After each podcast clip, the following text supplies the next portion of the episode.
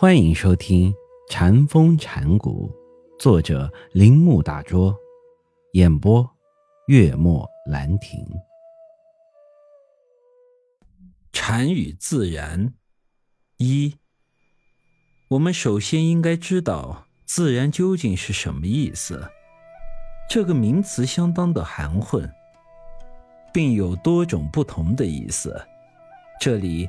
我举出西方人对自然的几种观点。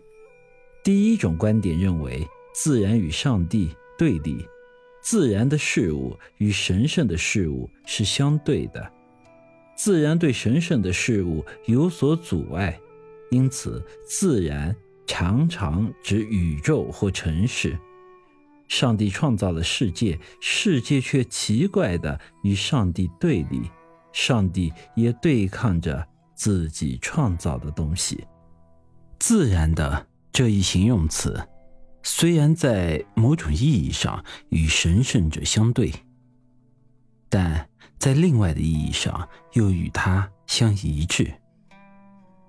当自然性和人为性相对时，自然性就获得了一种神圣的意味。我们常将同质性与神圣性相比。同质世界要比成年世界神圣得多，因为孩童比较接近自然，这样上帝便不是完全离开自然的。当自然与人相对时，我们所重视于自然的是它物质的一面，而不是精神或道德的一面。当自然与上帝相对时，我们所重视于自然的是它精神的一面，因此，正如我们人类所看到的，自然有两方面。就其自然的一面来说，它是神圣的；就其物质的一面来说，则对人类精神性或神圣发生相反的作用。只要我们视自然为物质世界，就像感官所感觉的一样。它就是我们要征服的对象，在这里，自然成为面对我们人类的一种势力，而只要有了势力这一观念，就与征服观念连在了一起。所以，对人来说，自然是要加以征服的，而且为了人类物质上的追求，自然也是要加以利用的。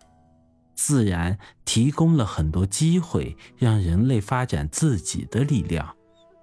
同时，在人类那里又有为了自私的目的而剥削、滥用自然的趋势。我个人的观点，自然与人的二分是根据圣经的解释。圣经中认为，造物主已给人类支配整个宇宙的能力。西方人之所以说征服自然，主要缘由就是圣经中的这个故事。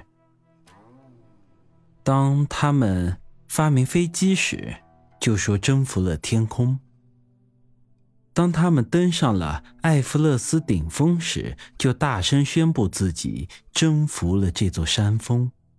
这种征服观来自被视为力量关系的自然与人的关系。而这关系中含有一种相互对立和破坏的状态。这个力量的关系也显示出理性问题：人有理性，而自然却没有感情。人尽力使自然服从自己的理性，理性随原始无意识中所产生的意识而来。意识使人类可以反省自己的行为和周围的事物。这种反省使人类获得了一种超于单纯自然性，并自然纳入自己支配之下的能力。自然活动是盲目的，因而自然中没有规律，规律完全属于人类世界，是人类性或人为性的东西，好和坏都是如此。只要人能产生规律，就能为了一种确定的目的约束自己。相反，自然没有目的，某种意义上说，这种无目的性的是自然为人所征服的；另一种意义上说，自然又是征服人的。因为不论人类属于哪一种具有目的性的动物，都无法知道自己最终到哪里去，而他的自豪也终没有任何的实质。那么，在这里，就让我们将自然解释为一种与一般所谓神圣者正好相反的东西，为一种有理性却能征服我们。对它做机械、经济、功利等处理的东西，为一种非人类性、没有人类情感并缺乏道德意义的东西，为一种尽管人类获得局部和暂时成功，最后却压倒人类的东西。总之，自然是无情的事实，但。最后却把人类吞没在那未知者的无目的的性中。具体的说，自然中含有山、河、草、木、尘土、石块、太阳、月亮、星星、飞鸟、动物。自然是整个构成人类客观世界的东西。本集播讲完毕，请您继续收听。